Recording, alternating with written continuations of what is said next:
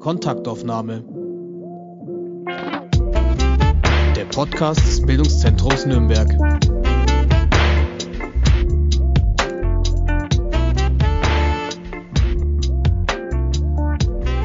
Hallo, herzlich willkommen bei unserem Podcast. Mein Name ist Grażyna Wanat und heute bei uns zu Gast Natascha Wodin, Schriftstellerin und Übersetzerin.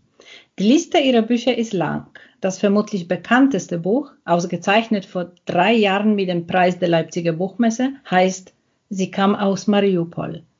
Eine sehr beeindruckende und berührende Lektüre, wie alle ihre Bücher. Guten Tag, Frau Wodin. Guten Tag, Frau Wannert. Wir sitzen nicht in einem Raum, sondern sprechen über eine App. Sie sind in Mecklenburg, oder? Ich bin gerade in Hamburg. Es ist ja eigentlich ganz egal, wo man ist, wenn ja. man mit diesem Medium kommuniziert. Aber und, ungewohnt ist es trotzdem. Ich sitze in Nürnberg und ich möchte Sie gerne gleich am Anfang fragen, welche Emotionen verbinden Sie mit Nürnberg? Naja, die Emotionen sind natürlich bestimmt von den Erlebnissen, die ich in Nürnberg hatte in meiner Kindheit und die waren also alles andere als positiv. Wobei mir klar ist, dass natürlich das, was ich damals in Nürnberg und Franken überhaupt, äh, was ich damals erlebt habe, das hätte ich zu dieser Zeit überall erlebt. Das hat jetzt nichts, äh, es ist jetzt keine Spezialität von Franken.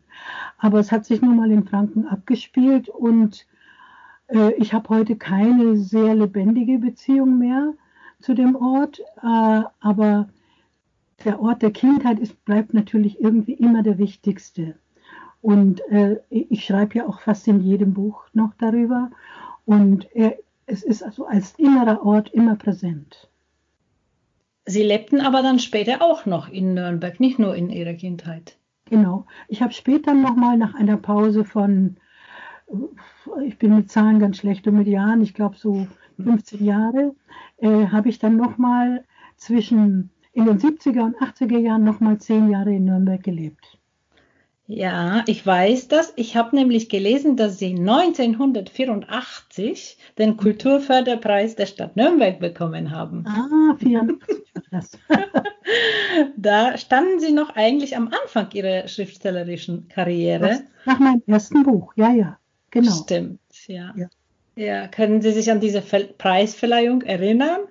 Ja, ich kann mich daran erinnern. Das war, war nicht, nicht so besonders erbaulich für mich, weil ich damals wahnsinnig öffentlichkeitsscheu war und mich gar nicht vor ein Publikum traute. Das hat sich inzwischen sehr geändert.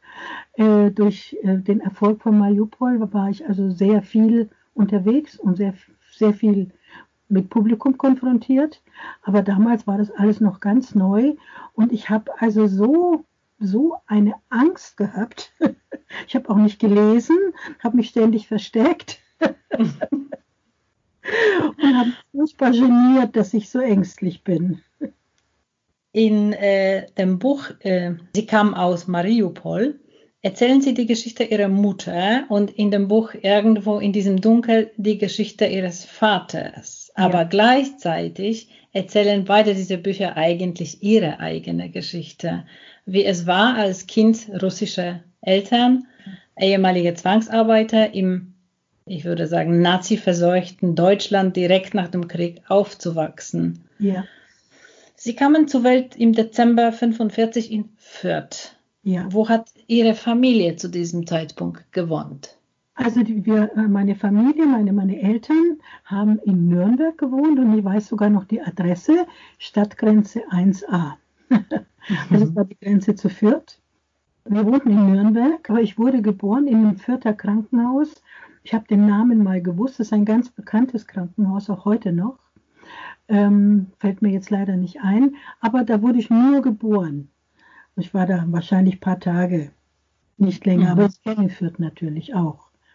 Aber in Nürnberg habe ich die, die ersten guten fünf Jahre meines Lebens verbracht. Nein, stimmt nicht. Also an der Stadtgrenze 1a, in diesem Schuppen, die ersten fünf Jahre. Und dann kamen wir ins Walkerlager in Nürnberg-Langwasser, wo heute die Hochhäuser stehen. Ja, das Walkerlager wurde errichtet für die sogenannten Displaced Persons, also staatenlose Menschen. Genau. Genau.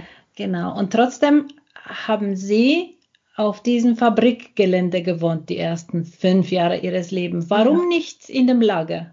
Ja, das weiß ich auch nicht so genau. Ich kann mhm. nur vermuten. Ich denke, dass meine Eltern so lagertraumatisiert waren, dass sie versucht haben, irgendwie anders durchzukommen. Und offenbar, aber das sind alles nur Vermutungen, war der, der Mann, dem, also auf das, dem das Territorium gehörte, auf dem dieser Schuppen stand, äh, da war eine, eine Eisenbahnfabrik und an die angelehnt stand dieser Schuppen.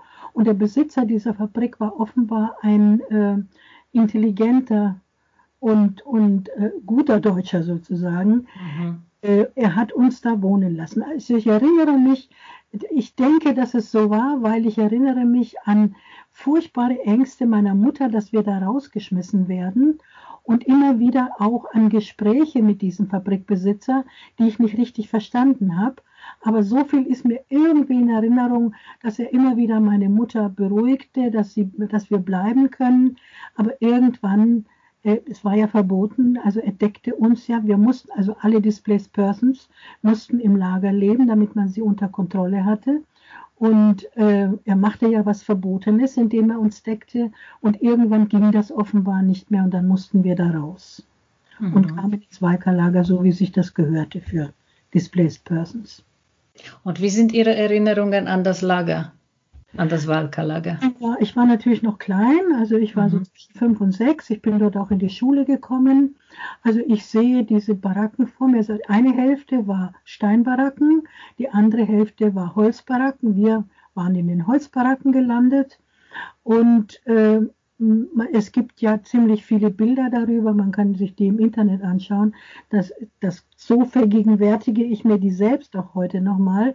Das waren so, so ähm, Holzbaracken mit vielleicht je 10, 12, vielleicht 15 Zimmern, jede, für jede Familie ein Zimmer und äh, natürlich dünne Holzwände. Also man wohnte eigentlich so in einem, in einem Bienenstock. Man hörte alles von nebenan. Und ich erinnere mich, dass meine Mutter sehr gelitten hat unter diesem Krach. Also es war Tag und Nacht, war Lärm, es war nie ruhig.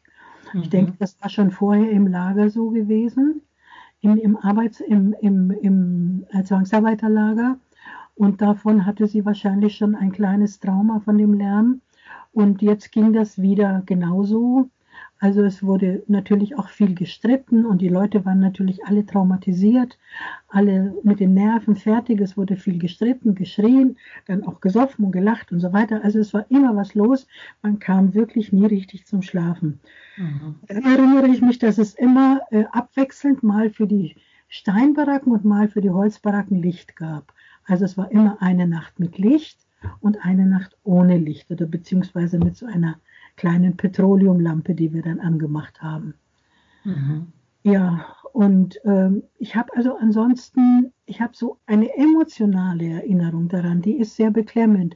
Aber so wahnsinnig viele Einzelheiten sehe ich nicht mehr vor mir. Ich weiß nur, ich bin in die Schule gekommen und das war für mich, also ich glaube, erstmal auch sehr schwierig, warum, warum auch immer.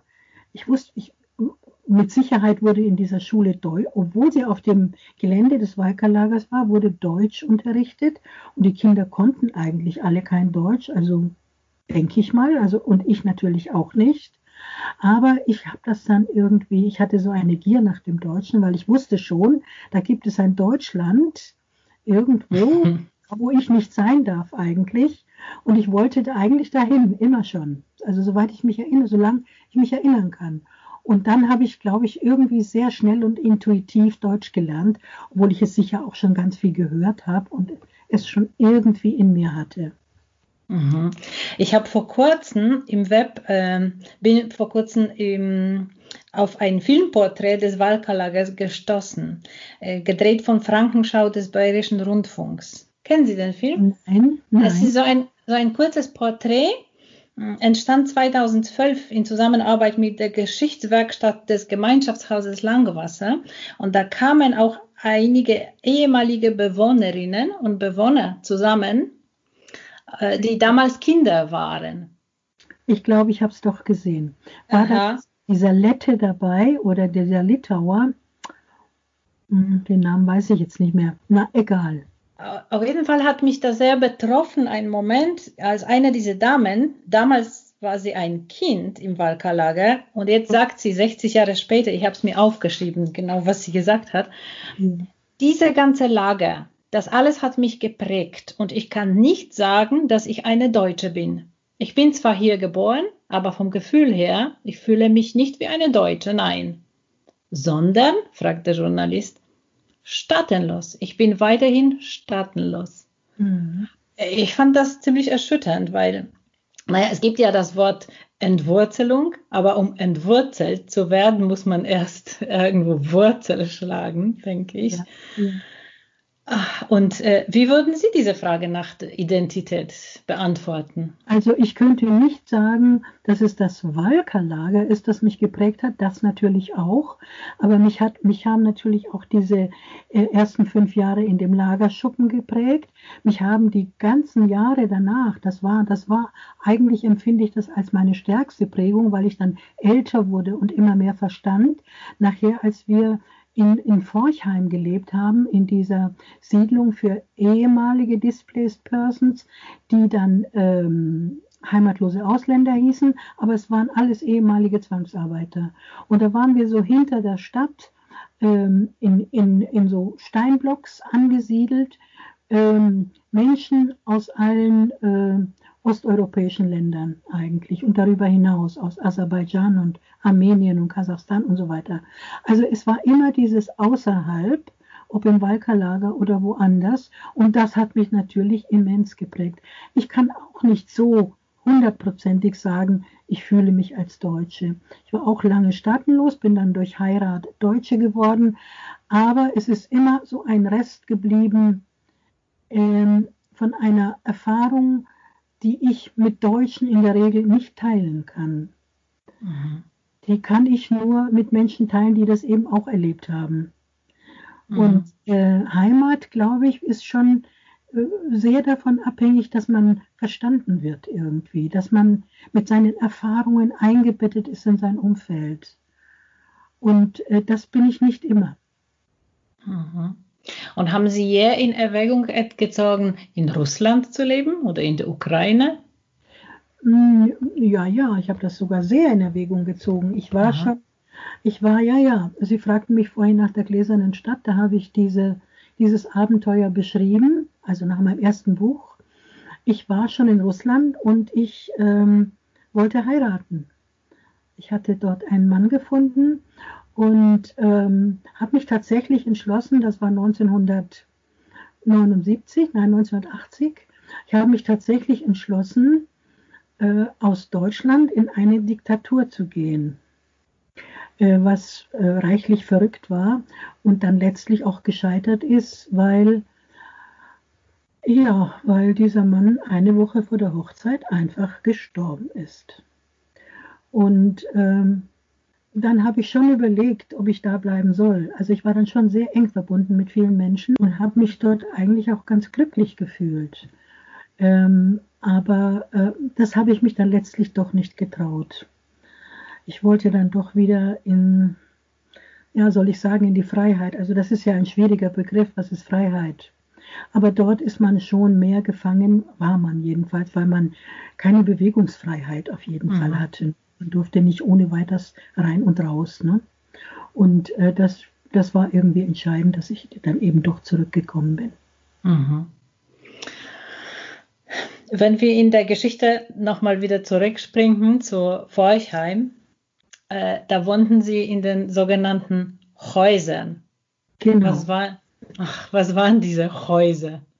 Naja, wie ich eben schon sagte, das waren so Steinblocks, vier Stück, die im Quadrat da standen, an der Regnitz, in der meine Mutter sich dann ertränkt hat nach einigen Jahren. Ähm, ja, das waren vier zweistöckige Blocks, so langgezogene. Wenn ich die heute auf dem Foto sehe, da schaudert es mich, weil es so unheimlich öde ist. Es ist so, mhm. steht so in einer öden Landschaft außerhalb der Stadt und äh, es sind eben diese viereckigen Fenster mit den damaligen Fensterkreuzen und ansonsten wirklich Wildnis und, ähm, Und da lebten nun diese ganzen verschiedenen Nationen zusammen, genauso wie im Walkerlager. Im Grunde genommen war das auch ein Walkerlager. Mhm. Wir hatten keinen kein Zaun, keinen, keinen äh, Stacheldrahtzaun herum. Oder Walkerlager war, glaube ich, sogar zum Teil einer Mauer umgeben. Aber das weiß ich nicht mehr genau. Ich weiß nur, dass es da eine Kontrolle gab. Wenn ich in die Schule ging, raus Kontrolle und zurück gab es immer Kontrolle. Und die gab es dann in Forchheim, die gab es nicht mehr. Nicht, aber nicht mehr. Nicht mehr, nein, nein. Aber ich glaube im Grunde war es waren noch dieselben Leute. Wahrscheinlich kamen die auch alle aus dem Walkerlager, vermute ich. Und es war dieselbe Atmosphäre. Eben ein paar Jahre später alles. Die meisten Leute waren noch arbeitslos, aber dann kam ja das Wirtschaftswunder, dann kriegten viele Arbeit und dann beruhigte sich, glaube ich, auch die Situation ein bisschen. Aber ich war ja dann auch gar nicht so lange dort erstmal, weil dann meine Mutter starb und dann kam ich nach Bamberg in ein Kinderheim. Mhm. Als ich Ihr Buch äh, jetzt zum zweiten Mal gelesen habe und als ich über diese Häuser gelesen habe, da passierte in Deutschland etwas, was sich in meinem Kopf sehr verbunden hat mit dieser Geschichte. Nämlich äh, dieser äh, Corona-Ausbruch in dem, einem großen Wohnblock in Göttingen. Ja. Da gab es sofort Schlagzeile Ansteckung beim Zuckerfest, Familienfeiern, mehrere äh, Großfamilien. Ja. Also sofort eine Stigmatisierung, sofort gab es Schuldige. Und ja. Äh, ja. ja. Und dann äh, hat die Zeit eine das Fremde ist ja immer das Gefährliche. Da projiziert man immer so alles Mögliche drauf. Und so war es sicher auch mit Corona, ne? Ja. Das ist wahr, genau. Und die Zeit brachte dazu eine Reportage unter dem Titel 18 Stockwerke Stigma. Und, und man hat das ein bisschen diese Situation analysiert und auch äh, teilweise diese Schuldzuschreibungen widerlegt, aber auch einige Phänomene sichtbar gemacht. Zum Beispiel sagt einer der dort wohnenden Roma, weil da wohnen tatsächlich 600 Menschen, äh, alle mit Migrationshintergrund, mhm. äh, in diesem riesengroßen Wohnblock. Und einer von den dort wohnenden Roma sagte, dass er jetzt Angst um seine Kinder habe, weil sie schon eh in der Schule gemobbt werden. Und was soll das jetzt werden, wenn sie aus der Quarantäne zurückkommen? Ja, ja. Und schlimmer noch, als die Behörden mitteilten, dass sich unter den Kontaktpersonen erstes Grades der Infizierten 57 Kinder und Jugendliche befinden und öffentlich wurden deren Schulen aufgezählt, aufgezählt mhm. da fand sich darunter kein einziges Gymnasium. Ja. ja, ja, ja. Und das ist erstaunlich, oder? Also 57 Kinder in einem Haus, aber dort keine Kinder, die aufs Gymnasium gehen. Und ein Gymnasium in der Stadt hat sofort auf die Webseite groß gepostet, bei uns kein Corona, wir sind nicht betroffen. Oh ja. Also da habe ich mir gedacht, wie gesagt, das habe ich parallel zu Ihrem Buch gelesen, da habe ich mir gedacht, die Häuser, die gibt es nach wie vor. Na, ich glaube bestimmt. Vielleicht gibt es heute noch schlimmere Häuser. Also die Flüchtlingslager zumindest sind Richtig. bestimmt noch um einiges schlimmer. Ja, wir hatten ja wenigstens ein Dach über dem Kopf. Wir wohnten nicht im Zelt und wir mussten nicht irgendwie in der Landschaft aufs Klo gehen. Also ähm, das ist für mich alles unfassbar, was sich da abspielt. Aber das ist, finde ich, sehr typisch, was, was, äh, was, was Sie eben gesagt haben.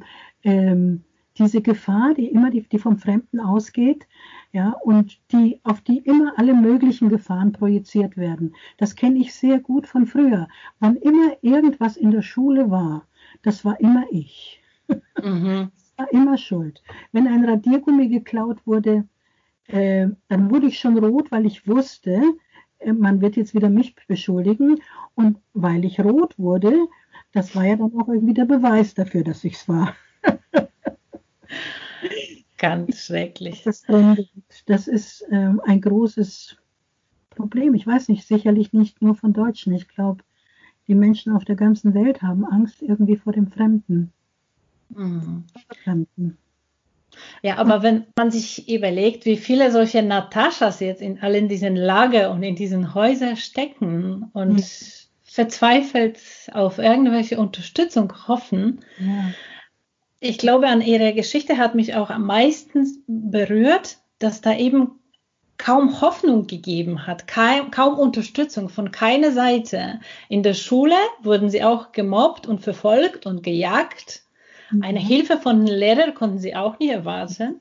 Weiß Gott nicht. Im Gegenteil, die, Le die Lehrer haben das Feuer geschürt, indem sie schreckliche ja. Geschichten über Russen erzählt haben. Aber ich glaube, der Unterschied, wissen Sie, ist trotzdem, ist, es ist trotzdem ein Unterschied da. Ich glaube, ich habe meine Kraft zum, zum Weitermachen, zum Überleben sozusagen, daraus bezogen, dass ich doch in Deutschland, also ich hatte eine Bleibe. Ich wusste, dass ich da bleiben kann. Die Flüchtlinge, die müssen ja, die meisten oder sehr viele müssen ja darum bangen, dass sie wieder weggeschickt werden. Ich denke, das ist eine noch sehr viel schärfere Situation, die Menschen zutiefst verunsichert. Wenn sie damit mhm. rechnen, dass sie wieder an den Ort müssen, von dem sie geflüchtet sind, weil es, weil es ihnen dort sehr schlecht ging. Also schwer vorstellbar für mich. Ja. Ich wusste, ich kann in Deutschland bleiben und irgendwann, da war ich mir sicher, werde ich mich da rausarbeiten und dann wird für mich schon alles gut werden. Und so ist es ja irgendwie auch gekommen.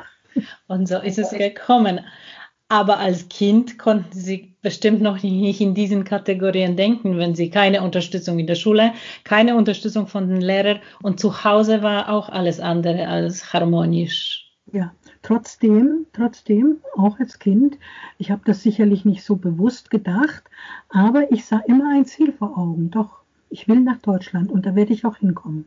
Mhm. Also ich war ja nicht in Deutschland irgendwie, da wir immer außerhalb gewohnt haben. Im Kloster war ich irgendwie auch nicht in der Welt, weil wir da eingeschlossen waren. Und da war dann mein Stigma nicht, dass ich russisch bin, da war mein Stigma, dass ich nicht katholisch bin. Das war nämlich ein, ein, ein Kloster. Und wer nicht katholisch war, naja, der war des Teufels, der kam nicht in den Himmel und so weiter. Also da hatte ich ein neues Stigma weg. Aber irgendwie, ich wusste da, ich komme da wieder raus. Und ich bin dann ja auch in Forchheim früher, also dann später, nicht früher, aber später, dann doch auch abgehauen, einfach aus den Häusern. Und äh, bin auf die Suche nach meinem Leben gegangen, sozusagen. Mhm. Das war schon später. Sie haben schon gesagt, Ihre Mutter hat sich äh, ertränkt, ja. als, sie, als Sie zehn Jahre alt waren. Das sind auch sehr beeindruckende Bilder, wenn Sie zehnjähriges Mädchen äh, wissen, dass ihre Mutter das Zuhause verlassen hat, nicht mehr zurückgekommen ist und sie wussten schon, man soll sie im Fluss suchen. Ja, das, also das war auch nicht schwer, das zu wissen, weil sie, seit ich sie kannte, das eigentlich fast jeden Tag angekündigt hat, dass sie ins Wasser geht. Also, ähm, ja, das war so. Unvorstellbar. Als ich mich auf dieses Gespräch vorbereitet habe, da habe ich mir ein paar Begriffe notiert und unter anderem das Wort Schweigen. Ich glaube, ja, ich glaube, Schweigen. Kernwort. Das Kernwort. Das Kernwort, jawohl. Ich habe mir so, sogar einen Satz auch heraus äh, notiert. Meine Eltern äh, schwiegen über etwas anderes als die Deutschen. Es gab zwei Wahrheiten, von denen ich nichts wusste. Ich spürte nur immer und überall das Ungesagte. Und gab ihnen dieses große Schweigen den Antrieb, alles zu sagen, weil in ihren Büchern gibt es mhm. wahnsinnig viele Tabubrüche. Also als ob sie sich gesagt haben, okay, jetzt sage ich alles. Mhm. Also ich bin tatsächlich, äh, ich habe ein Schweigetrauma, glaube ich, ja. In der Tat. Also mich hat dieses Schweigen, das war eigentlich mein größter Feind, weil man sich dagegen irgendwie nicht wehren kann. Man weiß ja nicht, was verschwiegen wird. Man weiß nur, es wird verschwiegen, aber ich weiß nicht, was verschwiegen wird. Und ich wollte das eigentlich unbedingt immer wissen. Und das Schweigen, das lastete immer so auf mir. Also da war das ganze Unheil lag in dem Schweigen. Das habe ich gespürt. Ich habe ja nichts gewusst naja, dass es einen Krieg gegeben hat, irgendwie habe ich das schon gewusst, aber was das war und wer meine Eltern waren, das habe ich ja sowieso erst sehr viel später erfahren, dass sie Zwangsarbeiter waren. Ich habe, also ich hatte keinen Zugang zu den Tatsachen. Und, äh, und das, das hat mich am stärksten gelähmt. Und es kann schon sein, dass ich heute alles sage, naja, alles sage ich auch nicht, aber sehr vieles. Und äh, dass das noch damit zusammenhängt. Also ich reagiere immer noch äh, betroffen auf Schweigen und allergisch auf Schweigen. Ich, wenn, also wenn ein Mensch mir mit seinem, mit seinem Verhalten signalisiert, irgendwas und es nicht ausspricht, dann kommt bei mir sofort Verunsicherung. Ich muss dann fragen, was ist los? Mhm. Sie haben es schon erwähnt, Ihre Eltern kamen als Zwangsarbeiter nach Deutschland und äh, darüber haben Sie geschrieben und auch dafür wurde Ihr Buch so gefeiert, denn das Thema Zwangsarbeit kommt in der deutschen Literatur kaum vor. Ich verstehe nicht warum. Ich auch nicht. Ich auch nicht. Absolut. Das ein bisschen verstehe ich es. Wissen Sie, die Zwangsarbeiter, wer sollte von den Zwangsarbeitern schreiben? Also der größte Teil, also von den Sowjetbürgern jedenfalls, und das waren ja die allermeisten, die wurden repatriiert. Die hatten von dort aus keine Möglichkeit, irgendwas zu schreiben. Die waren sowieso äh, ganz furchtbaren Repressalien ausgesetzt. Die mussten froh sein, wenn man sie überhaupt am Leben ließ. Und diejenigen, die in Deutschland geblieben sind, naja, die waren in einer höchst schwachen Position. Die waren alle in diesen Lagern, die noch lange Zeit bestanden haben. Die meisten haben ihr Leben in diesen Lagern beendet. Die sind da nie rausgekommen. Und es waren sprachlose Menschen und sie konnten auch alle kein Deutsch. Sie lernten es nicht. Sie, sie fühlten sich immer als Außenseiter und ähm, fanden auch keinen Zugang zur Sprache. Also das ist eine, eine Erklärung dafür, warum es keine Literatur gibt. Mhm. Es, gibt es gibt Erfahrungsberichte, das gibt es schon einige.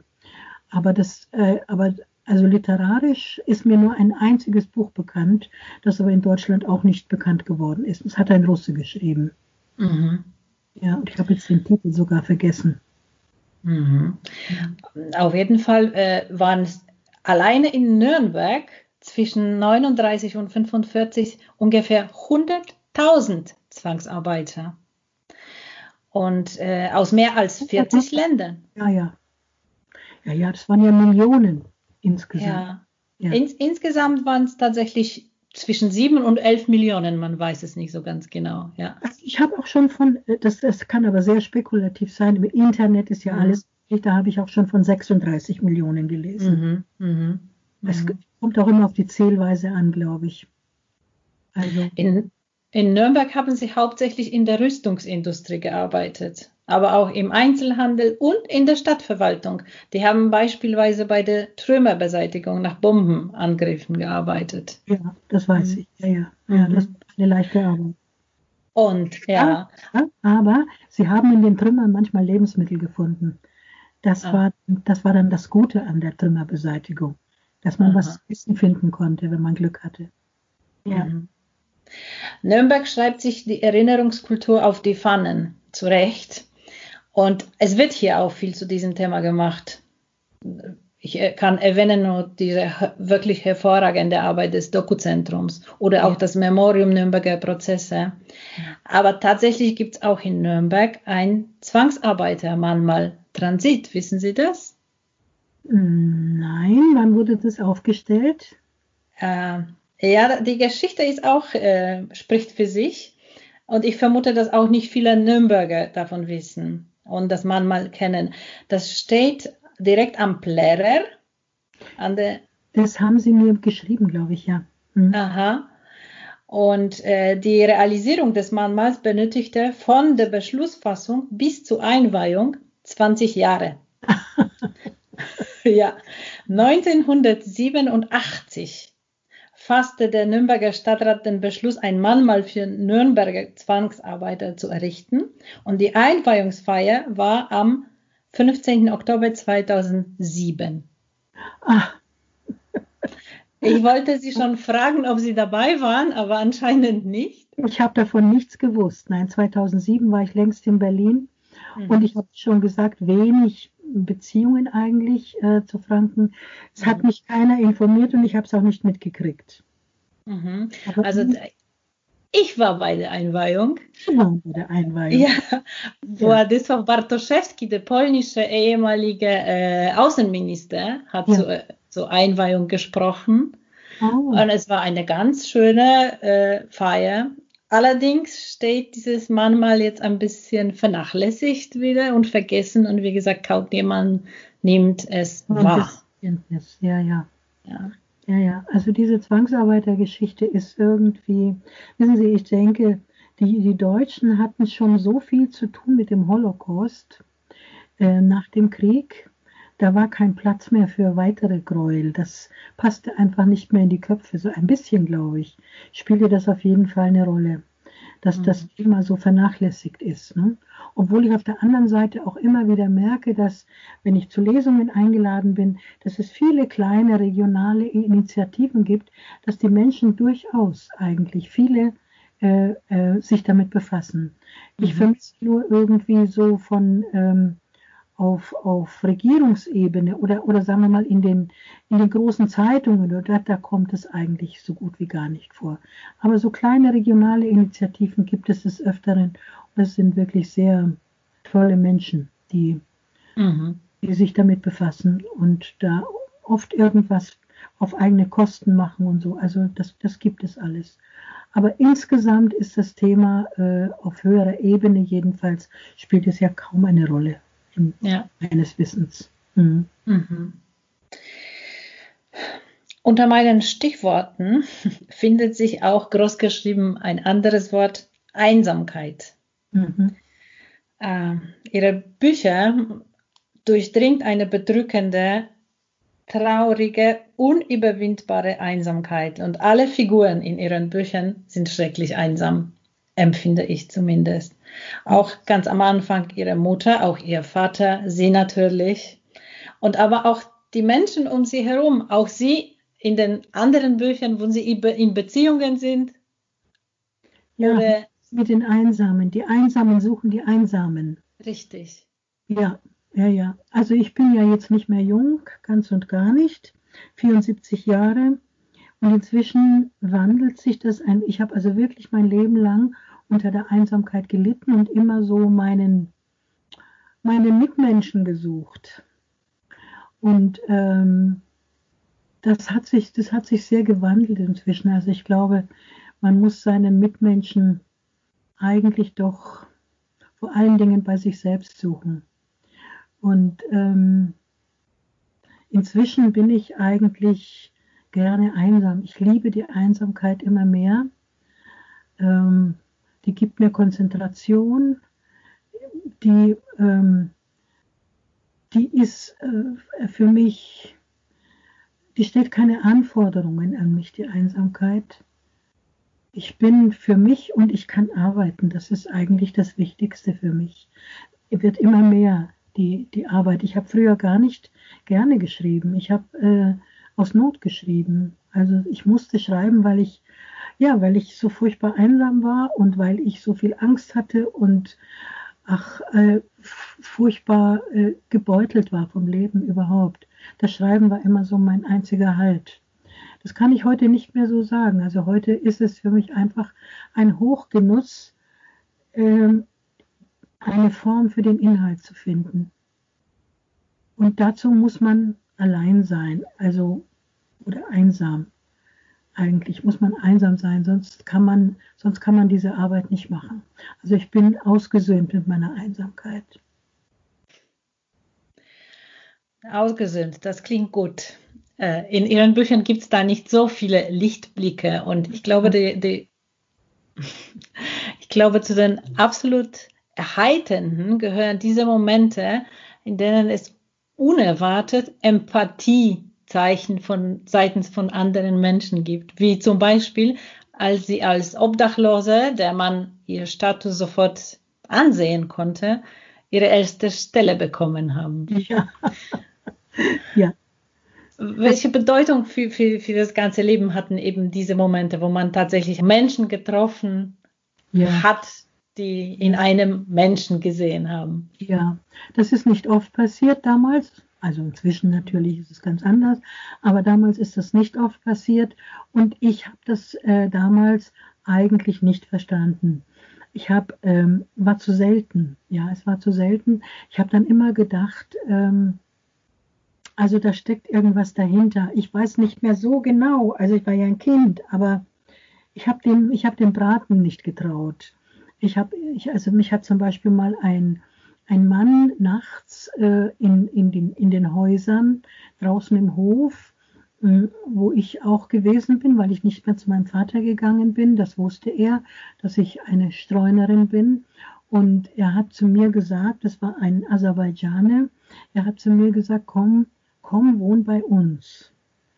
Und ich denke, es hat er auch ernst gemeint. Aber ich habe gedacht, also der hat sich mit meinem Vater verabredet und die wollen mich jetzt in die Falle locken. Und äh, dann gab es noch so zwei, drei solche Fälle, wo ich das immer missgedeutet habe oder dem einfach nicht geglaubt habe. Und dieser Mann, der mich eingestellt hat damals, naja, das war natürlich, also dann war ich ein, eingestellt, also das musste ich nun glauben.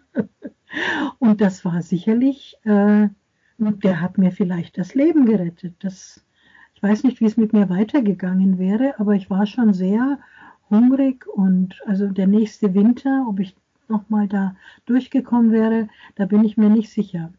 Also es gab dann immer wieder so, immer wieder Menschen, die, ähm, die, wie Sie schon sagten, auch in mir einen Menschen gesehen haben. Als ich mit Ihnen dieses Gespräch vereinbart habe, dann habe ich Ihnen so im Grob gesagt, worüber ich mit Ihnen sprechen will.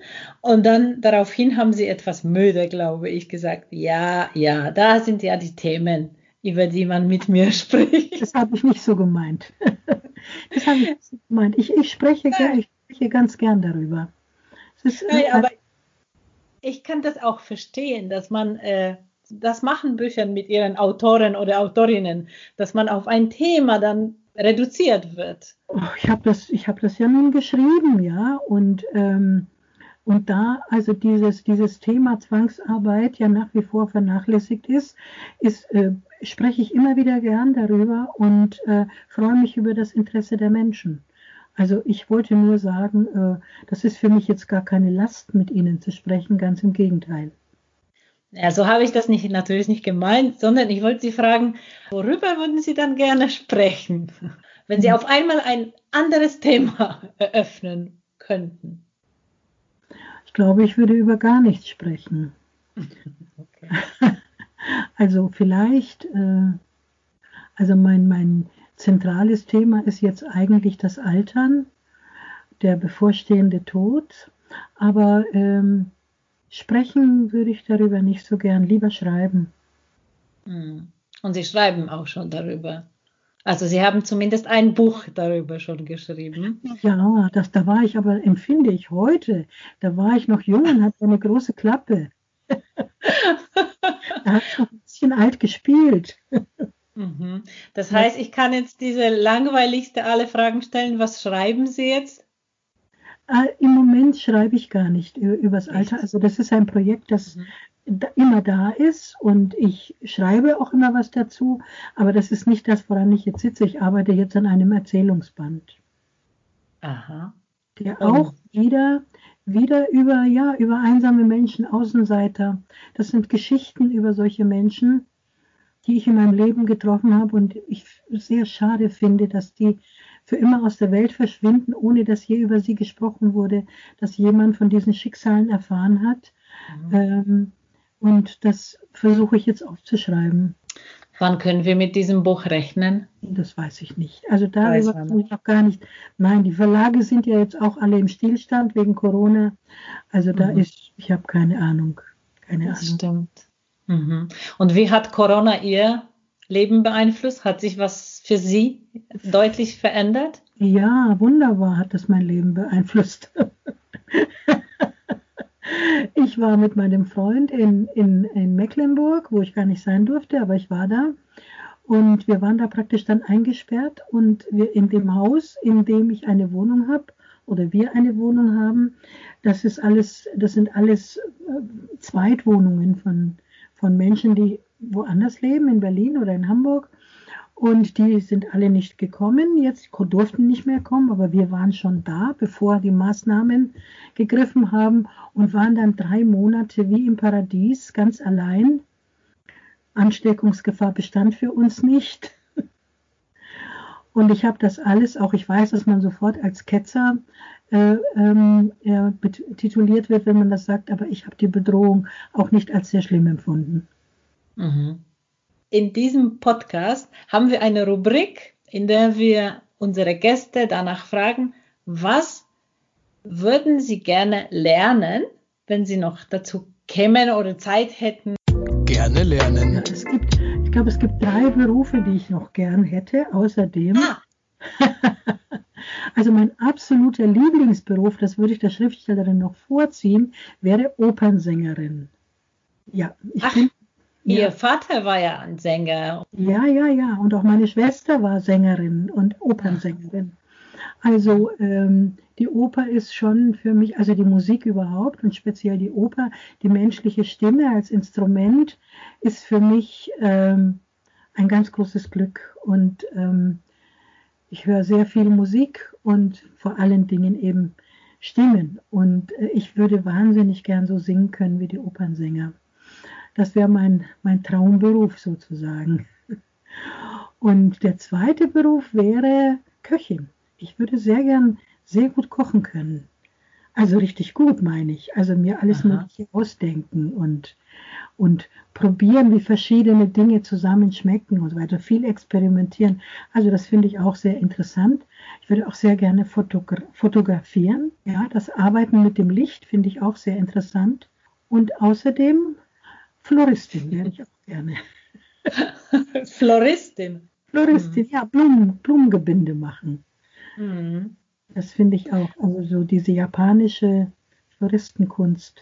Die Welt um uns herum in der Stadt hat sich jetzt äh, ziemlich verändert, glaube ich. Also die Rasen werden jetzt nicht mehr so gemäht und es gibt wahnsinnig viele Blumen, die es nicht gegeben hat. Ja, also die Natur, der Natur mehr Raum geben, ja? Ja, ja. ja. Ja, das Haben Sie das nicht, nicht gemerkt? Also äh, in Nürnberg ist es sichtbar auf jeden Fall. Also ich bin ja meistens jetzt schon seit, ähm, ja, seit, seit März oder seit Februar sogar schon, bin ich fast die ganze Zeit in Mecklenburg. Mhm. Und ich weiß nicht, ob sich in Berlin, ich hab, war nur mal zwischendurch ein paar Tage da, ich weiß gar nicht, was mhm. sich da verändert. Und ich bin sonst natürlich auch nirgends hingekommen. Man durfte ja nirgends hin. Also ich kenne nur die, die Natur in Mecklenburg, die hat sich meines Wissens nicht verändert. Aber ich finde ich wunderbar, wenn der Natur mehr Raum gegeben wird. Es ist mir sowieso eine irrsinnige Vorstellung immer wieder, dass Leute die Gräser überall rauszupfen und mit der Nagelschere beschneiden.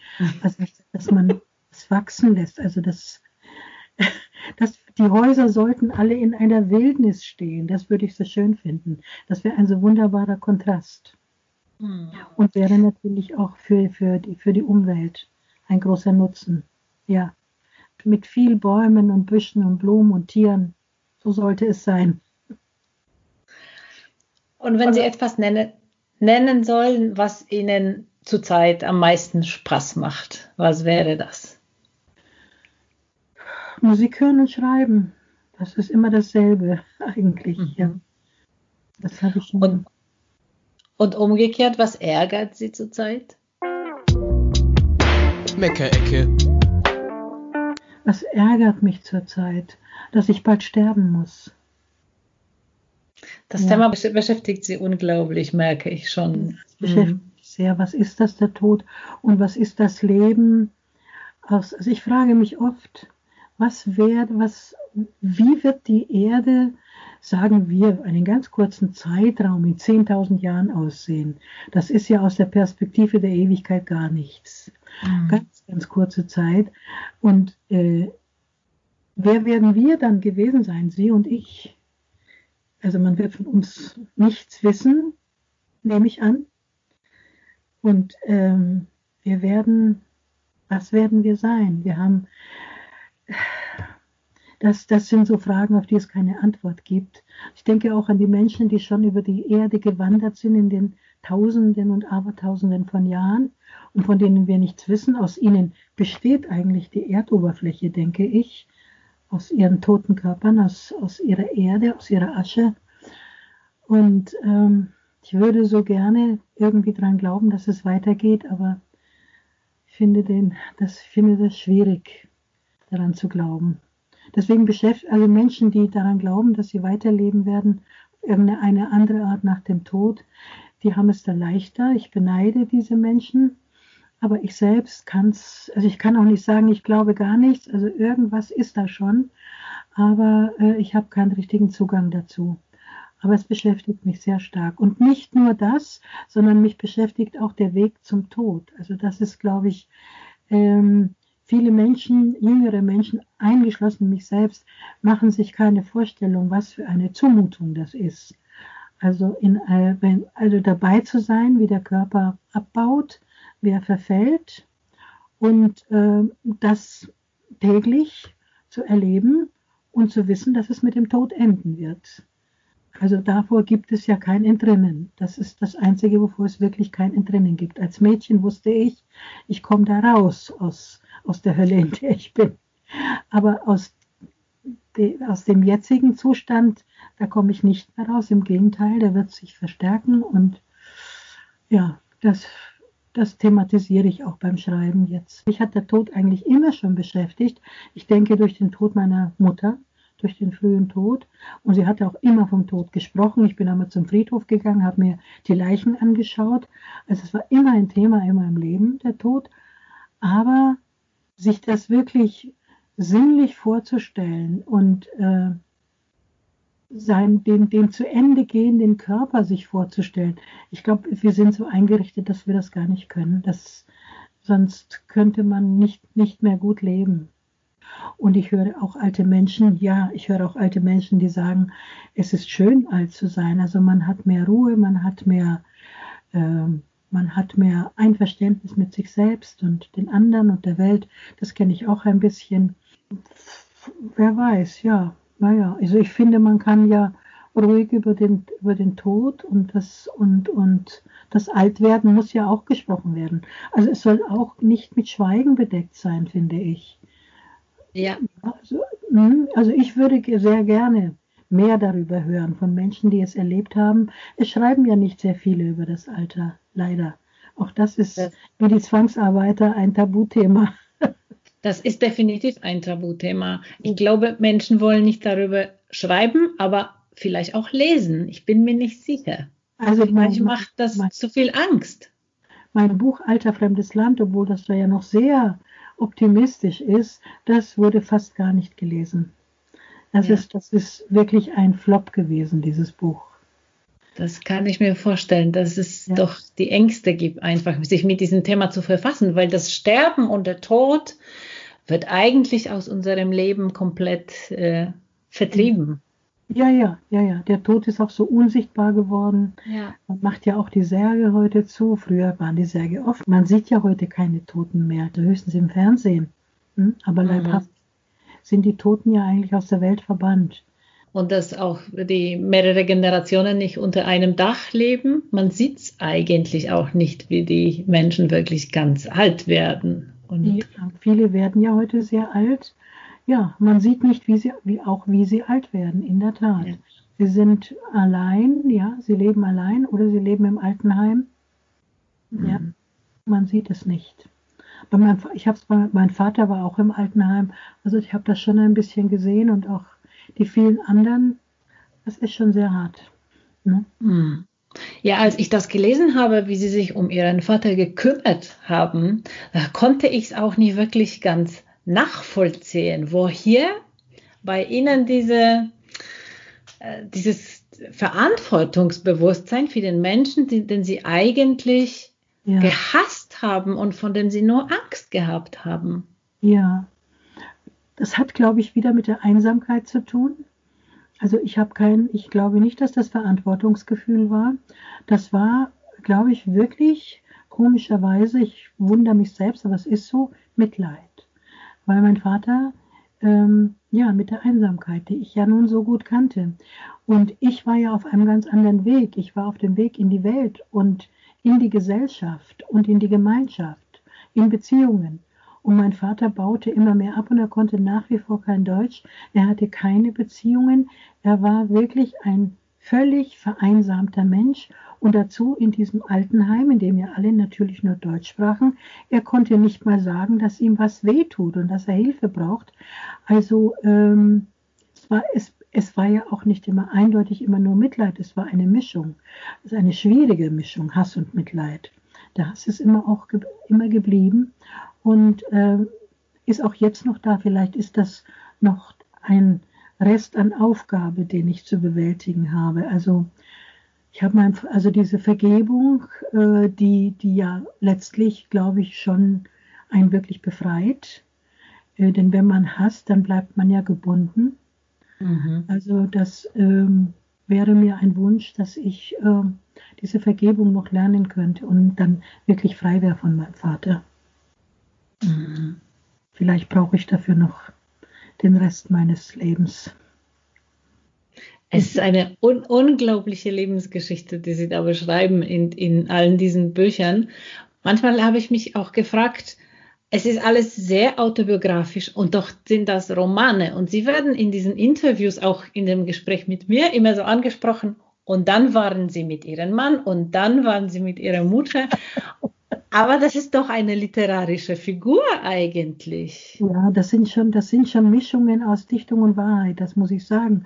Also ich weiß nicht, warum das bei mir immer so eins zu eins genommen wird, aber ähm, spricht nicht dagegen, nichts dagegen. Also das kann man ruhig machen. Aber ähm, es ist aber, es ist aber tatsächlich nicht so, dass alles eins zu eins genau, also genommen werden kann. Die ähm, die, die Figuren, die Geschichten, die kriegen auch beim Schreiben eine eigene Dynamik. Und das mhm. habe ich, äh, ich habe ich hab nicht dagegen angekämpft. Also wenn da etwas sich selbst erfunden hat, sozusagen, ich habe mich nie hingesetzt und was erfunden, aber wenn es ganz von selbst dann irgendwie was in eine bestimmte Richtung ging, dann habe ich dem auch nachgegeben. Also man darf mir auch nicht alles glauben. Das ist mir klar. Ich fand zum Beispiel diese Figur in dem, in dem Roman Die Ehe auch super ja. spannend. Ja, sind den ja. Mann oder die, oder die Frau oder. Ja, äh, die, die, Frau, die, die Ich-Erzählerin, die dann, ja. Die, die dann um jeden Preis eigentlich einen deutschen Mann finden möchte und von Anfang an eigentlich in dieser Beziehung überhaupt keinen Wert auf äh, Liebe legt und ja. auf eine Verbindung mit diesem Menschen. Nein, nicht mit diesem, ja. Ja, ja das ist, glaube ich, äh, das, das ist ja etwas, was auch heute leider noch sehr oft passiert.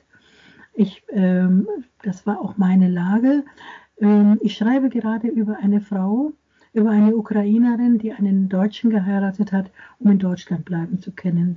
Sie wurde ausgewiesen und dann hat sie nach diesem Strohhalm gegriffen und hat diesen Mann geheiratet, nur um bleiben zu können. Das gibt es ja ganz vielfach, auch heute noch. Und ich war in derselben Situation. Ich wollte nicht bleiben, ich musste weg. Und ich wusste nicht, wie ich das alleine machen sollte. Ich wollte zwar mal nach Berlin gehen, diese schöne Geschichte habe ich tatsächlich noch nie geschrieben. Die erzähle ich Ihnen jetzt ganz kurz. Ich wollte, äh, als ich 17, 18 war, wollte ich nach Berlin gehen. Und ich war sehr naiv und total unwissend. Und dann habe ich in der Fabrik, in der ich Telefonistin war, in, die, in, in, in, äh, in der mich die, dieser, dieser Personalchef eingestellt hat, von der Straße weg, und ähm, war da Telefonistin habe das auch furchtbar gerne gemacht. Aber ich dachte, na so ewig will ich hier auch nicht sitzen und ich will weg aus diesem Forchheim. Ich will irgendwo hin, wo mich niemand kennt. Und ich habe schon gehört von Berlin, also das ist die, die deutsche Stadt und ich gehe jetzt nach Berlin. Ich habe tatsächlich gekündigt. Ich habe mich dafür bereit gemacht. Ich hätte einfach ein kleines Köfferchen gepackt und wäre losgefahren. Dann hätte man schon gesehen, was wird.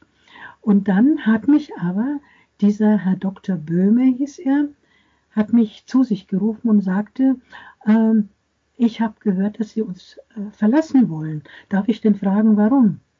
Dann habe ich gesagt, ich gehe nach Berlin. Dann sagte er, ah, nach Berlin. Mhm, naja, das ist ja eine geschlossene Stadt, das ist ja nicht so einfach. Ich dachte, geschlossene Stadt? Wie bitte? Was? Äh, wie, wieso, sagte ich, wieso geschlossene Stadt? Und dann, ja, das, Berlin hat ja eine Mauer. Ist ja, Berlin ist ja eingemauert, West-Berlin. Also davon hatte ich noch nie was gehört. ich habe wirklich nicht in der Welt gelebt damals. Also ich hatte mhm. keinen Kontakt zur Welt. Ich war irgendwie voll, vollkommen unbedarft. jedenfalls hat er mir dann so ein bisschen über Berlin erzählt und dann habe ich gedacht, nein, um Gottes Willen, also wieder was wieder eingesperrt werden. Nein. Naja, und dann habe ich eben, äh, das war mein eigener Versuch, der gescheitert ist. Und dann war in meinem Kopf nur noch eine Möglichkeit, ich muss einen deutschen Mann heiraten. Und dann gab es einen, der mich heiraten wollte. Naja, und dann habe ich ihn geheiratet und bin dann auch, das war dann tatsächlich mein Sprungbrett. Mhm. Man muss sich auch ähm, offenbar auch etwas unlauterer Methoden bedienen, wenn man in so einer ja, in so einer Lage ist, in der man nicht viele Chancen hat. Mhm. Da muss man nehmen, was man kriegt. Mhm. So, und so habe ich geheiratet. Das will ich mit allen Frauen heute, die ich kenne, so einige aus den, vor allen Dingen aus, aus den osteuropäischen Ländern, die so etwas machen. Äh, ich würde allen davon abraten eigentlich. Ich weiß, dass das eigentlich nie gut geht. Es nee, das glaube ich auch. Es gibt natürlich auch Liebesheiraten, also auf jeden Fall. Aber ich meine solche, die, die heiraten, um hier zu bleiben. Also die mhm. Ehe geht jedenfalls in der Regel nicht gut. Mhm. Frau Woden, ich könnte mit Ihnen noch ganze Nacht sprechen. es ist spät geworden. Ich möchte mich ganz, ganz herzlich bedanken. Ja, ich mich bei Ihnen auch. Ich habe mich gefreut, Sie kennenzulernen. Danke sehr. tschüss, tschüss. Tschüss.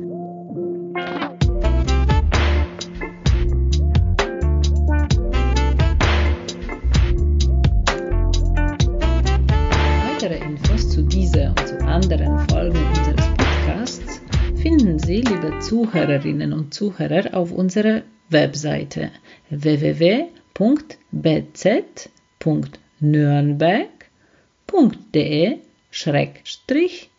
Podcast.